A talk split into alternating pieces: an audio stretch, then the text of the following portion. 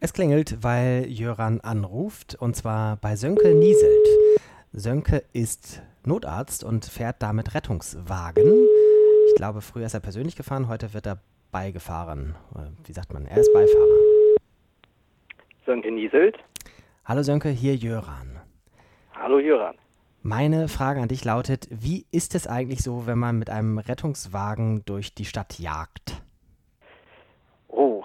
Ähm, also wenn man so eine Frage hört, da denkt man natürlich erstmal an äh, Adrenalin, äh, äh, durchströmte Fahrer aus äh, Vorabendserien, äh, hauptsächlich im äh, kommerziellen Fernsehen. Äh, ähm, in der Realität sieht das ähm, dann doch ein bisschen anders aus.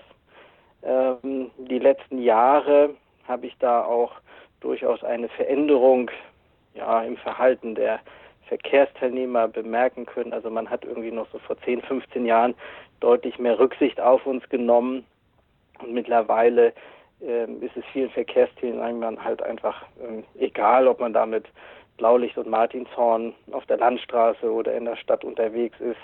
Während es früher irgendwie immer noch gute Sitte war, irgendwie rechts ranzufahren und anzuhalten, wird heute allenfalls so von 100 auf 70 gedrosselt und ähm, das war's. Und wir haben dann durchaus relativ häufig unsere Mühe, unsere Not, da unfallfrei dran vorbeizukommen. Das gibt ja manchmal schon recht unschöne beinahe Situation. Und äh, wenn man dann mal guckt, ähm, ähm, das Bundesamt für Straßenwesen untersucht das ja auch regelmäßig und die bescheinigen uns äh, im Rettungsdienst halt, dass wir unter Inanspruchnahme der Wegerechte durchaus ein achtfach höheres Risiko haben, einen Unfall mit äh, schweren Verletzungen zu erleiden. Und ähm, die Angst davor, die fährt natürlich durchaus immer mit und ähm, ist natürlich auch klar, dass sobald wir unter Inanspruchnahme des Wegerechts unterwegs sind, eben auch eine gewisse Sorgfaltspflicht walten lassen müssen, um halt auch nicht andere Verkehrsteilnehmer äh, zu gefährden. Das heißt, man hat ja quasi zwei sich äh, konkurrierende Zielsetzungen. Also zum einen muss man nun gucken, dass man irgendwie den Menschen, den man gerade hinten drin fährt oder zu dem man fährt, so schnell wie möglich transportiert. Und gleichzeitig muss man gucken, dass man den und andere Menschen nicht gefährdet mit dem schnellen Fahren. Genau, genau. Das, ähm, das ist halt äh, die Gratwanderung, die wir eben machen müssen, weil wir halt auch aus der Einsatzmeldung, wenn wir zum Beispiel über die Anfahrt reden, äh, nicht immer genau wissen, wie dramatisch ist es jetzt vor Ort. Ähm, und auf der anderen Seite, wenn wir jetzt tatsächlich auch Patienten äh, hinten drin haben, mit denen wir schnellstmöglich zur Versorgung irgendwo äh, hinfahren wollen, ähm, darf dieser Transport trotz aller gebotener Eile äh, ja nicht allzu traumatisch für diese für diese Leute werden. Ähm, ähm, erfreulicherweise habe ich jetzt die letzten 20 Jahre hm, keinen Einsatz erlebt, wo es wirklich mal äh, auf eine Sekunde drauf ankam. Also ich äh, denke, ich und alle meine Kollegen sind uns da einig, äh, lieber an der einen oder anderen Stelle mal ein bisschen vorsichtiger dafür sicher ankommen, als jetzt unnötig etwas zu riskieren und dann kommt gar keine äh, Hilfe an.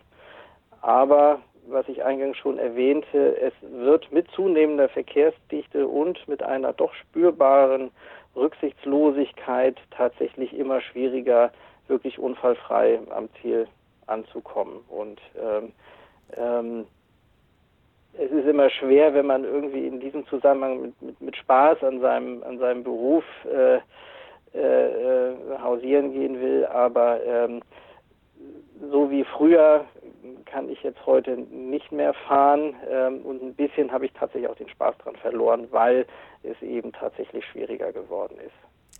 Aber ich möchte nicht verheimlichen, dass es durchaus äh, äh, manchmal auch äh, ganz spannend ist. Ich habe in der Anmoderation, als es bei dir noch geklingelt hat, gesagt, du bist sozusagen aufgestiegen, dass du jetzt ein Rettungswagen-Beifahrer äh, bist. ist das äh, richtig, die Hierarchie vom Fahrer zum Beifahrer? das ist das ja, das ist sehr gut.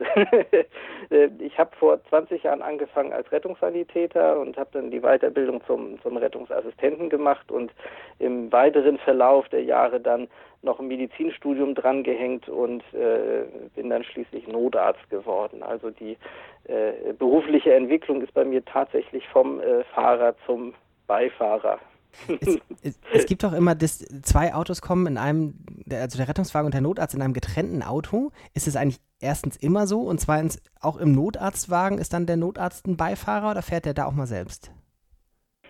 Ähm, in der Regel, ähm, das ist dieses Rendezvous-System, das hat sich in Deutschland etabliert, ist europaweit ähm, nicht ganz so verbreitet. Hat einfach den Vorteil, dass es durchaus mal Notfälle gibt, wo der Notarzt eine Versorgung vornimmt und äh, im Anschluss dann der Rettungswagen transportieren kann, ohne dass der Notarzt diesen Transport begleiten muss, sodass dann an dieser Stelle der Notarzt vor Ort wieder verfügbar ist für andere äh, äh Einsätze, sodass also mehrheitlich äh, in Deutschland tatsächlich Rettungswagen und Notarzt getrennt kommen.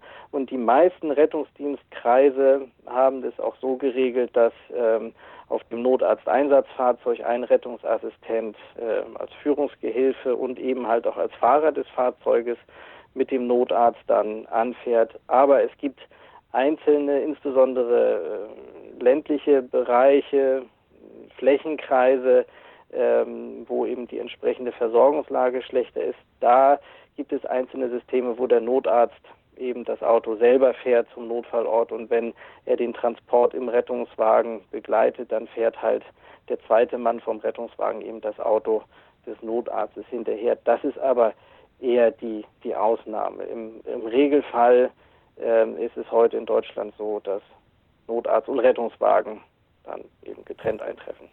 Okay, die Zeit haben wir schon längst überzogen. Trotzdem, ich muss eine Bonusfrage stellen. Ähm, wenn ihr diese Sirene da oben anmacht, ist es im Auto auch so laut, wie wenn man neben dem Auto steht? Weil da hat man ja regelmäßig, wenn man äh, von hinten ähm, erschrocken wird, das Gefühl, das äh, kann auf Dauer nicht gesund sein fürs Gehör. Durchaus ja, kommt auch ein bisschen auf den Fahrzeugtyp drauf an, äh, je nach Ausstattungsniveau ähm, besser oder schlechter, aber ähm, es ist tatsächlich so, dass man manchmal eben den Funkverkehr äh, unter Inanspruchnahme des äh, Sondersignals nicht unbedingt verfolgen kann äh, und dass man sich halt auch mit dem Fahrer oder dem Kollegen nicht verständigen kann. Das äh, es schon. Okay, sehr schön. Die Frage, die bei Jöran ruft an immer am Ende steht, lautet, wo kann man weiter hören, sehen, lesen, wenn ein das Thema jetzt noch weiter beschäftigt? Ähm, für Hörer, die sich äh, für das Thema Rettungsdienst und die aktuellen äh, Brennpunkte in diesem Bereich interessieren, gibt es ähm, in der Mediathek des ZDF unter ZDF Zoom einen schönen Beitrag mit dem Titel Woran krankt der deutsche Rettungsdienst, wo eigentlich äh, sehr gut äh, die Hintergründe recherchiert werden und das würde ich empfehlen. Alles klar, verlinken wir. Dann, ähm, Sönke, vielen, vielen Dank für die Antworten und ähm, weiterhin gute Fahrt? Oder gibt es so einen, Gruß unter Rettungsfahrern? Äh, keinen speziellen, nö. Gute okay. Fahrt ist, glaube ich, ganz gut. Damit können wir, damit können wir arbeiten. Sehr schön, alles Gute für das weitere Arbeiten und bis zum nächsten Gespräch. Auf Wiederhören. Tschüss. Tschüss.